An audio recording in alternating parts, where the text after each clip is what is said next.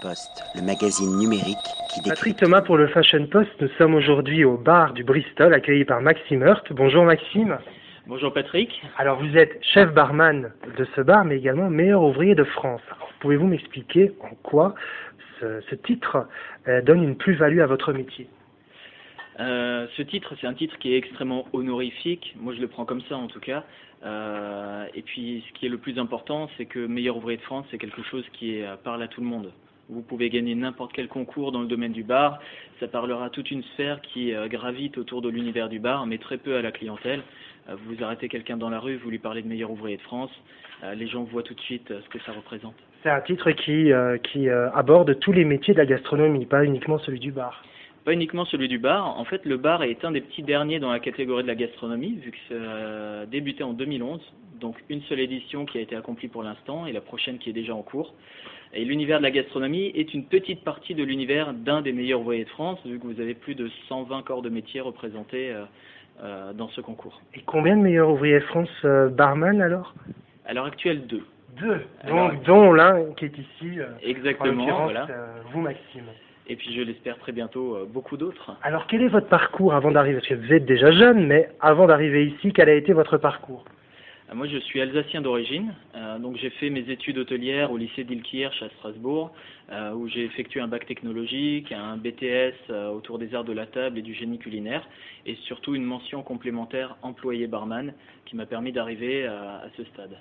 Après, j'ai eu un parcours où je suis parti au Luxembourg, j'ai voyagé en Suisse, un petit saut rapidement dans la forêt noire, et j'ai fini par arriver à Paris, où je pensais rester peu de temps avant de partir sur une autre capitale internationale. Et ça fait euh, presque huit ans maintenant que je suis là. Et donc vous êtes ici au Bristol depuis combien de temps? Depuis deux ans. Depuis- Depuis, deux ans, euh, pour l'ouverture du bar du Bristol, qui a ouvert le 12 septembre 2012. Alors en ce qui concerne les cocktails, qu'est-ce qui vous inspire? Pour la préparation des cocktails Puisque vous êtes un créatif avant tout. Euh, un créatif, exactement, c'est euh, passionnant. Dans l'univers du cocktail, c'est un art, euh, et c'est surtout, voilà, tous les barman que vous voyez devant vous euh, vont maîtriser comme un peintre, on va dire, la peinture classique, mais aussi l'abstrait, la créativité. Et ce qui est important pour moi personnellement pour créer, c'est le goût. Peu importe le moyen par lequel on va y arriver, peu importe les ingrédients ou la technique qu'on va utiliser, s'il y a un goût qui est intéressant, percutant, et donc s'il y a une émotion, euh, c'est le plus important pour moi. Alors vous proposez, j'imagine, les classiques à la carte, mais également des cocktails sur mesure Tout à fait. On a pris pour parti de ne pas euh, mettre les classiques sur la carte, comme il y en a plusieurs centaines. Euh, le mot classique signifie bien euh, ce qu'il veut dire, c'est que chaque barman est censé pouvoir le réaliser à la demande. Sur la carte, on a pris pour parti de proposer uniquement une dizaine de cocktails qui sont des signatures de la maison, donc de moi-même et de l'équipe, et qui suivent les saisons. On a pris pour parti de suivre vraiment les saisons, donc la carte change quatre fois par an. D'accord. Alors, est-ce que vous pouvez nous proposer un cocktail à venir Notamment, on s'approche doucement des, fêtes de fin d'année. Est-ce que vous avez un cocktail à, nous proposer?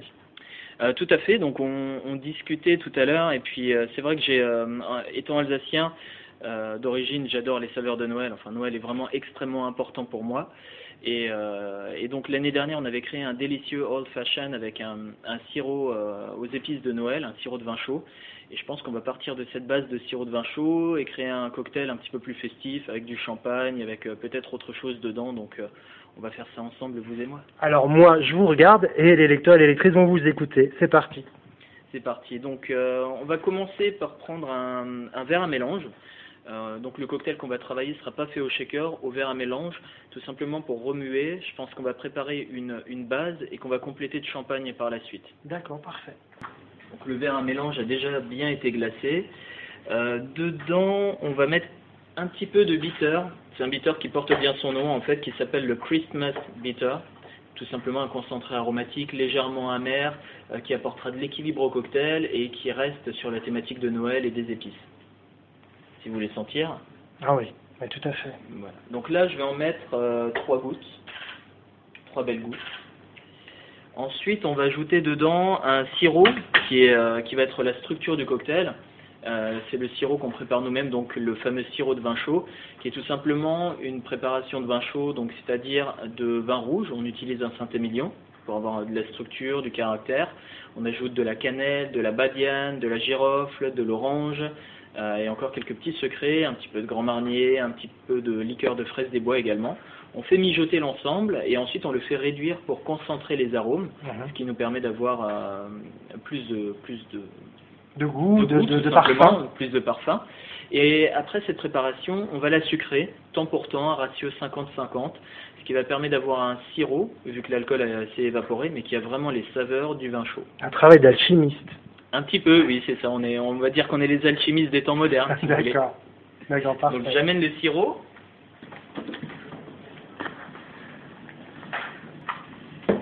Voilà, donc le fameux sirop. Je vous laisse sentir si vous voulez. Ça sent Noël, Ça sent effectivement. Noël, voilà. Ça sent le marché de Noël Ça même. sent le marché de Noël. Ça sent pas le sapin, ça sent Noël. C'est pour ça que j'ai précisé le marché. Alors, on va mettre 2 centilitres de ce sirop. Ensuite, euh, ce que je vous propose, on peut travailler. Alors, quel est votre spiritueux favori? On peut prendre un peu de cognac, on peut prendre du rhum, on peut prendre euh, de l'armagnac. Ben, l'armagnac. L'armagnac? Oui. Allez. C'est pas mon préféré, mais je l'apprécie. Donc, euh, et en général, on dit toujours, dans les théories, que l'armagnac, on l'utilise pas dans les cocktails. Donc, je trouve ça très intéressant justement de le proposer.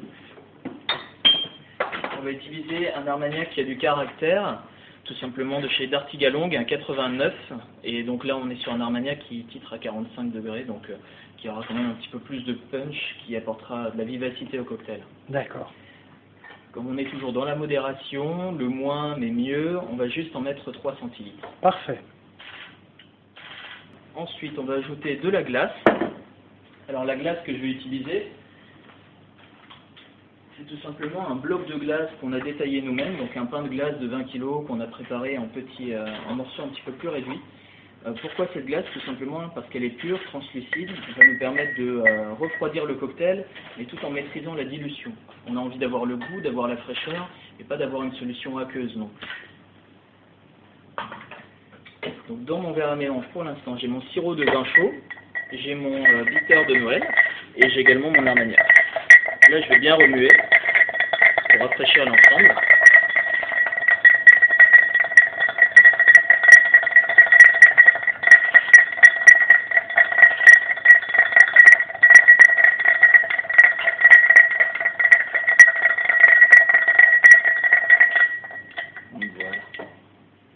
Donc on remue pendant à peu près 20-30 secondes.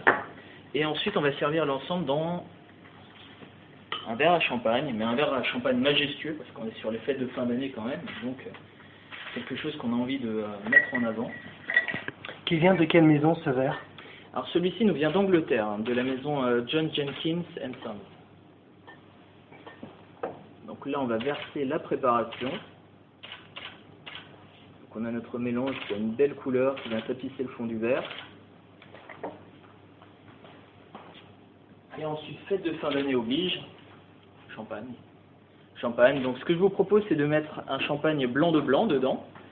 À défaut, pour ceux qui aiment le rosé, on peut faire le cocktail avec du champagne rosé également. D'accord. Donc là, on a choisi un champagne de la maison Michel Gonnet, un blanc de blanc millésime 2009, grand cru, un petit producteur mais qui fait des très très belles choses.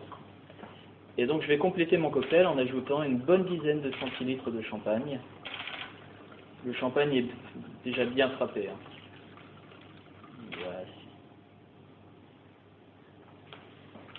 Et ensuite, je vais ajouter un zeste d'orange pour aromatiser Mhm. et également pour faire tenir notre décoration. Alors je tiens à préciser, parce que les gens n'ont pas l'image, ils ont le son, euh, ça dégage un parfum vraiment très agréable. Pourtant je suis à distance euh, du cocktail. Mon zeste est taillé. Et je vais ajouter une plume de pan. La plume de pan, tout simplement parce que c'est euh, le symbole du bar du Bristol. Et c'est, euh, voilà, une- certains diront un signe de malheur, mais dans d'autres pays, c'est signe également de chance, de respect. On va ajouter cette petite plume qui va rendre notre cocktail majestueux. Pourquoi la plume de pan est le symbole du Bristol? Euh, parce qu'on a la chance d'avoir une magnifique tapisserie d'Aubusson qui orne euh, le mur principal du Bristol. C'est une tapisserie qui date de 1740, D'accord. Euh, qui a appartenu à la famille Hutker depuis très très longtemps. Et euh, on a voulu se baser, elle s'appelle le pan et le dindon. Et du coup, vous avez un pan majestueux sur cette tapisserie. On a décidé de partir de, notre magnifique pan et puis ensuite de l'étendre au bar. Donc, euh, La couleur du mobilier s'apparente un petit peu à une queue de pan également. Quand elle est ouverte, on retrouve les couleurs similaires et on a accueilli le pan sur nos tapisseries comme emblème. C'est notre totem. Et alors, vous pouvez nous rappeler les horaires d'ouverture du bar? Alors le bar est ouvert tous les jours. C'est un bar qui ne ferme jamais durant l'année, à partir de 17h30 jusqu'à 2h du matin. Et on accueille euh, les jeudis, les vendredis et les samedis des DJ également qui sont là.